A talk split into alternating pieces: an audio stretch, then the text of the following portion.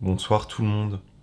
Bienvenue dans votre rendez-vous hebdomadaire pour cinéphile insomniaque. Bienvenue dans Somniloque, un épisode cette fois-ci placé sous le signe du mystère. Voilà, je, suis cache d'entrée de jeu.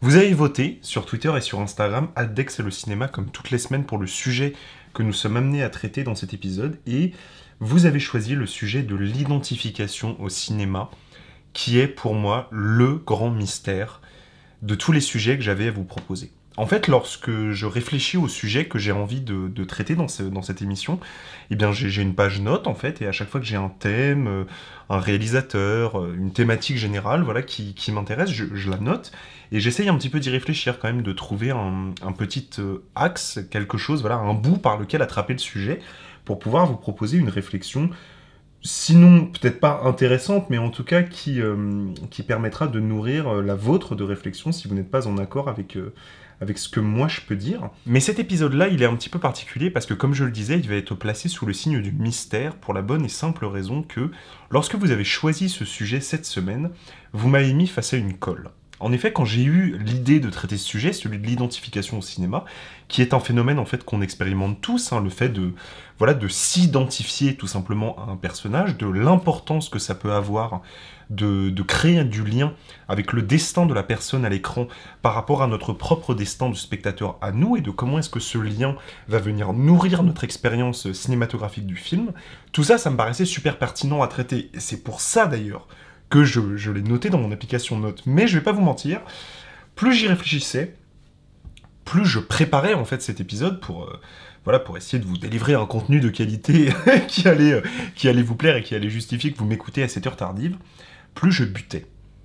En fait, je, je crois qu'avec cette problématique de l'identification, on touche là à l'un des fondements du mystère de l'art. En fait, ce que je veux dire par là, c'est que on sait tous ce que ça veut dire l'identification, on sait tous le besoin que l'on a de s'identifier dans une œuvre. On sait tous le processus par lequel a lieu cette, euh, identification, hein, le processus de l'empathie, ce qui fait que quoi qu'il se passe, quel que soit le type de personnage, on peut créer du lien avec celui-ci et donc s'attacher à son parcours et espérer le voir réussir ou alors l'assister avec notre propre bagage émotionnel dans l'accomplissement de, son parcours de personnage, c'est ce même rapport empathique qui fait que même si on est face à des personnages qui sont extrêmement différents de nous, qui n'ont pas la même ethnie que nous, qui n'ont pas la même classe sociale, qui n'ont pas, qui ne vivent pas dans le même environnement, qui n'ont pas subi les mêmes événements, qui ont traversé des épreuves qui sont à des années-lumière de ce que nous, personnages réels, aurions pu traverser, et ben malgré ça, on arrive quand même à s'attacher à eux. On arrive quand même à venir nous investir émotionnellement, à venir créer un écho dans le film de notre propre histoire personnelle de spectateur pour faire naître ce lien, faire exister le film par ce que l'on va y injecter. Voilà, c'est quelque chose que j'avais déjà abordé dans les épisodes précédents. Cette idée en fait que c'est nous spectateurs qui jouons un rôle énorme en fait dans le rapport que l'on entretient à l'œuvre, et que c'est nous, spectateurs, qui mettons nos propres angoisses, qui projetons à travers le reflet en fait que nous tend l'image cinématographique, qui projetons euh, nos peurs, nos rêves, nos désirs, euh, notre propre histoire, nos propres souvenirs, et que c'est nous qui venons charger émotionnellement le film, et qui faisons que c'est un moment qui va émotionnellement nous impacter, qui va émotionnellement vous marquer. Ce processus-là, on peut le remarquer, on peut le décrire, mais s'interroger sur les raisons pour lesquelles il a lieu, ça c'est un autre problème. Ça c'est un autre cas de figure, c'est un, autre élément à analyser, et c'est un élément pour lequel je n'ai absolument aucune réponse. Comment se fait-il que moi, regardant un film dont je sais qu'il est faux, dont je sais que la personne voilà, que j'assiste dans mon regard de spectateur, dont j'assiste au parcours, je sais que cette personne est fausse. Je sais qu'elle est le résultat d'un processus de construction, d'un processus de manipulation, d'un ensemble de techniques et d'éléments qui font que on a décidé, en fait, quelque part pour moi, que j'allais ressentir des émotions en même temps que lui ou elle. Et même si je sais tout ça, même si j'ai conscience de cette fausseté, j'ai conscience de ce mensonge, fondamental qu'est le cinéma, qu'est le rapport narratif à la réalité qui vient en fait le bah, l'embrumer, voilà, créer un rapport de fausseté que l'on essaye de me faire passer pour la vérité. J'ai conscience de tout ça. et malgré tout ce rapport empathique a lieu.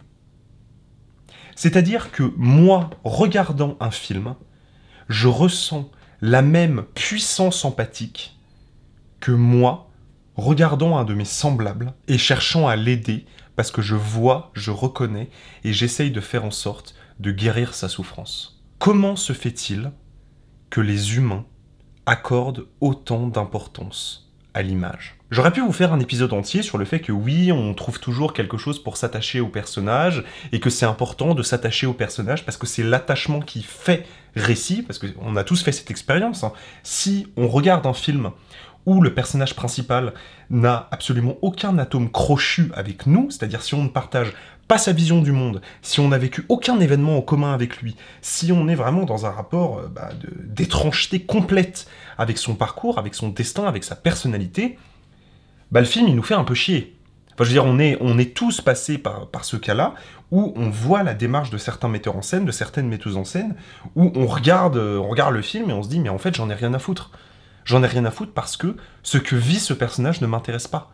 Parce que moi, spectateur, spectatrice, je n'ai rien à projeter dans ce qui lui arrive. Mais quelque part, ce qui est intéressant, c'est que ce cas de figure-là, qui est assez extrême. Enfin, je veux dire, moi personnellement, ça m'arrive rarement de regarder un film et de vraiment n'avoir absolument aucun atome crochu et de ne m'investir émotionnellement pas du tout dans ce qui arrive à un personnage. Euh, vraiment, il faut aller chercher. Enfin, je pense que les exemples doivent se compter sur les doigts d'une main. Donc, la majorité des cas fait que je m'investis émotionnellement dans une image dont je sais qu'elle est fausse. Et je suis désolé, mais nous sommes là face à un paradoxe et vous savez, vous le savez que dans cette émission, nous aimons les paradoxes. Et ce paradoxe, aussi passionnant soit-il, et aussi, euh, voilà, euh, aussi terreau de réflexion fantastique sur la puissance de l'art qu'il soit, je ne parviens pas à le résoudre. Je ne sais pas pourquoi est-ce que nous accordons autant de crédit à l'image fictive Pourquoi est-ce que nous accordons autant de crédit émotionnel, spirituel même pourquoi pas, à quelque chose que nous savons être un mensonge? C'est fascinant ça. Là, pour moi, avec cette thématique-là de l'identification au cinéma, on touche à quelque chose qui a trait à sa dimension spirituelle. On est face à une question qui n'a pas de réponse, qui n'a fondamentalement pas de réponse. Parce que y répondre là, ce soir, entre nous, à cette heure tardive, ce serait percer une bonne fois pour toutes le mystère de l'art, qui fait que lorsque moi je regarde un tableau, le beau arrive et je sais pourquoi cette impression de beauté se crée. Chose que tous les philosophes de l'histoire de la philosophie n'ont pas réussi à comprendre. Non pas, alors évidemment, il y a eu des théories, il y a notamment la théorie de Kant sur le rapport entre le spectateur et l'œuvre, c'est-à-dire que Kant en fait théorise que ce qu'on appelle le beau, en fait, n'existe pas dans mon regard de spectateur à moi, ni dans l'œuvre en tant que telle que je suis en train de regarder, mais dans le lien qui se crée entre elle et moi qui est une idée que je trouve très belle, mais qui est une idée on ne peut plus théorique. Encore une fois, on est dans la spéculation. On est dans une description. Alors certes, c'est de la philosophie, c'est argumenté, évidemment, c'est Kant, hein, bien sûr, c'est pas le dernier des connards, Kant quand même. Mais on est dans quelque chose qui n'est pas réellement une explication concrète à ce processus qui est le dernier bastion de mystère de l'œuvre d'art. C'est une théorie qui, en effet, justifie beaucoup de choses, mais de là à dire qu'elle les explique, J'en suis pas sûr. Et ce rapport d'identification-là, cette magie qui fait que moi, spectateur, spectatrice, je peux m'investir dans une œuvre, c'est quelque chose qui explique sans doute pourquoi est-ce que la plupart des cinéphiles sont de gauche, parce que être de gauche, qu'est-ce que ça veut dire? Ça veut dire avoir ce tropisme d'empathie en nous, ce tropisme d'humanisme, et le cinéma fait tomber les barrières des cultures, des ethnies, des classes sociales. On peut, nous, spectateurs, dans toutes nos différences avec le destin d'un personnage à l'écran, quand même nous investir, quand même épouser son destin à lui, tout aussi différent qu'il soit. Comment moi, spectateur du 21e siècle européen, pourrais-je être touché, si ce n'était pas le cas, par un film de Kurosawa réalisé dans les années 50 Comment est-ce que je pourrais partager la douleur d'un personnage qui est un samouraï, alors je ne sais pas de quelle ère, mais on va dire du, du 19e siècle, du tout début du 19e siècle, comment est-ce que je pourrais partager sa douleur-là alors que nous sommes si différents? Est-ce que d'ailleurs cette douleur, je peux réellement la partager en fait? Est-ce que finalement, là, là, l'idée me vient pendant que je vous parle, mais est-ce que finalement, ce que l'on nomme empathie, c'est pas simplement l'interprétation que nous, nous projetons sur quelque chose que nous croyons comprendre Et qu'en fait, on n'a absolument aucun lien avec ce personnage cinématographique, mais que c'est nous qui forçons ce lien. Parce que, en fin de compte, et c'est quelque chose que j'avais dit d'ailleurs dans, dans ma série de vidéos Comment faire un film fauché, où je parlais du rapport au spectateur qu'on devait avoir lorsqu'on réalisait un film, le regard qui a le fin mot, c'est le spectateur. C'est le spectateur qui va décider, par son regard à lui, de donner vie à l'œuvre cinématographique.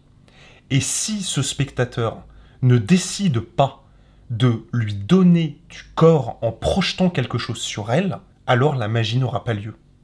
Alors le cinéma n'aura pas lieu. Mais même en décrivant ce processus, encore une fois, nous n'y apportons pas de réponse.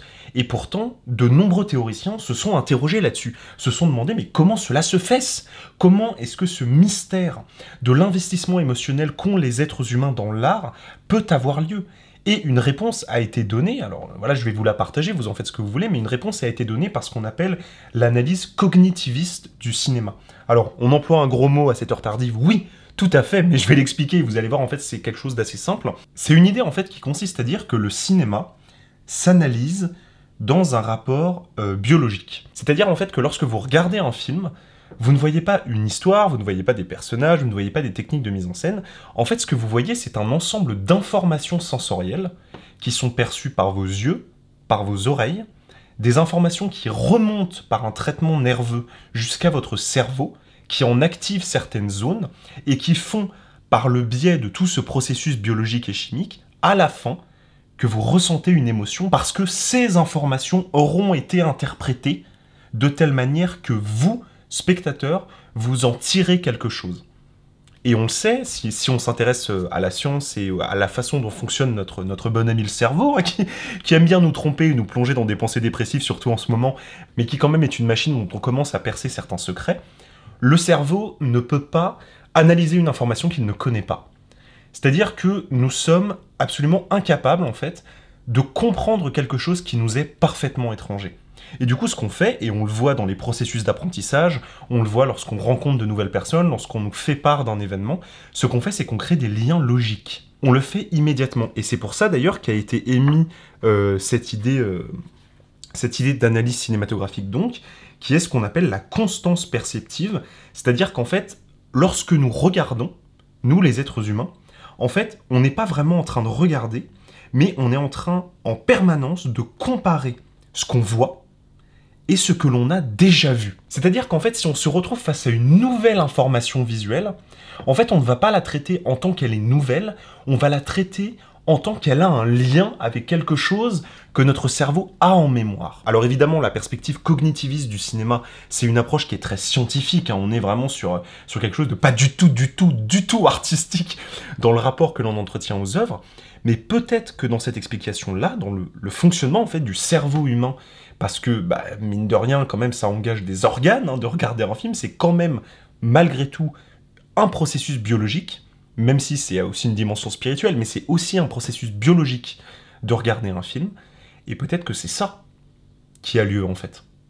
Que c'est notre cerveau qui, traitant une information nouvelle, se dit je dois créer un lien avec elle. Et que lui, notre cerveau, ne fait pas la différence entre ce qui est nouveau et ce qui ne l'est pas. Et donc, entre ce qui est vrai et ce qui est faux. Ça expliquerait bien des choses, cette théorie, en fait. On pourrait aller très très loin, là, en cette heure tardive, et parler de, des rapports, euh, par exemple, aux théories conspirationnistes, et qu'en fait, c'est le fonctionnement même de notre cerveau qui nous fait adhérer à certaines de ces théories ou pas. Et je ne sais pas si c'est la réponse qu'il faut apporter, mais je trouve que c'est une piste de réflexion qui est extrêmement intéressante pour réfléchir à l'identification au cinéma. Parce que cette façon que nous avons de nous projeter dans l'œuvre, et d'ailleurs, identification, qui est un terme qui est repris partout, par tout le monde, hein, je veux dire, c'est pas uniquement moi qui l'emploie pour, euh, pour mettre un titre dans ce podcast, c'est un mot en fait qui est faux. Il faudrait parler de projection dans l'œuvre, parce que c'est nous qui entrons dans l'œuvre, et c'est nous qui, par notre propre bagage, lui donnons vie.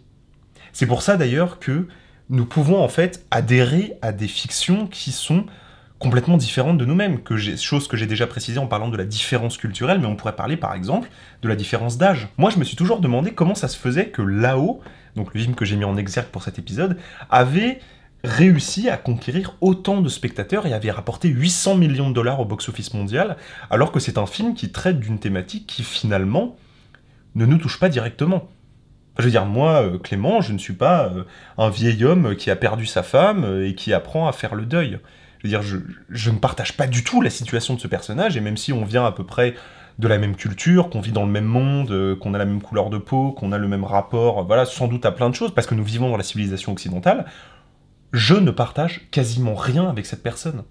Et pourtant, lorsque je suis son parcours, je m'investis dans ce qui lui arrive, je m'investis dans les émotions qu'il traverse. Uniquement par empathie? Je pense pas. Et je le pense encore moins que ce pauvre petit Karl n'existe pas. Je veux dire, déjà, il n'existe pas concrètement parce que c'est un personnage de fiction, mais surtout, il n'existe pas parce que ce n'est même pas un acteur. C'est une image de synthèse.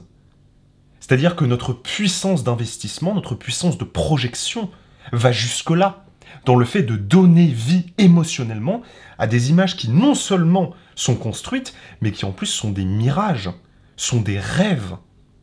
Et on en revient au rapport entre rêve, réalité et cinéma que l'on évoquait dans l'épisode 7 de ce podcast sur le réel au cinéma. Est-ce que finalement, si on quitte un petit peu la théorie de la perception euh, cognitive, en fait, ce n'est pas le rapport au rêve qui crée cet investissement.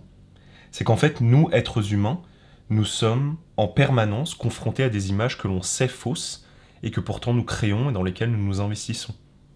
Les rêves. Et que finalement, le cinéma n'est qu'une extension du processus onirique, du fait de rêver.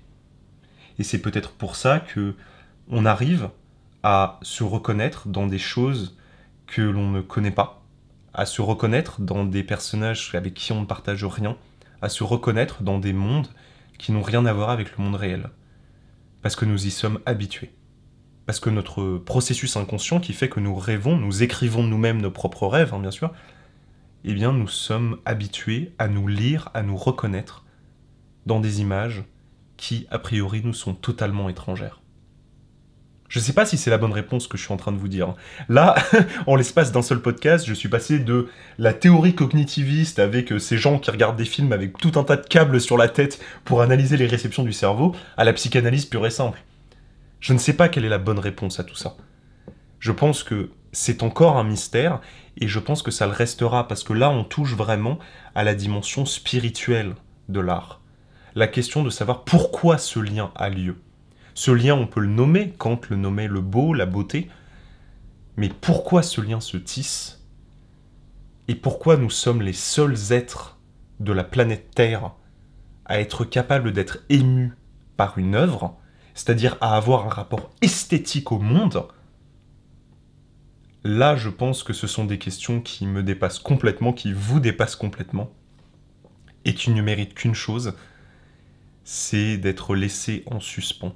Et peut-être de se révéler à nous dans un processus de travestissement du réel par le biais de la technique onirique, peut-être que la réponse nous apparaîtra en rêve. En tout cas, ce mystère-là, même s'il n'est pas prêt d'être percé, je le trouve toujours aussi fascinant, je le trouve toujours aussi bouleversant et je trouve qu'il illustre toujours à quel point le cinéma est quelque chose de puissant.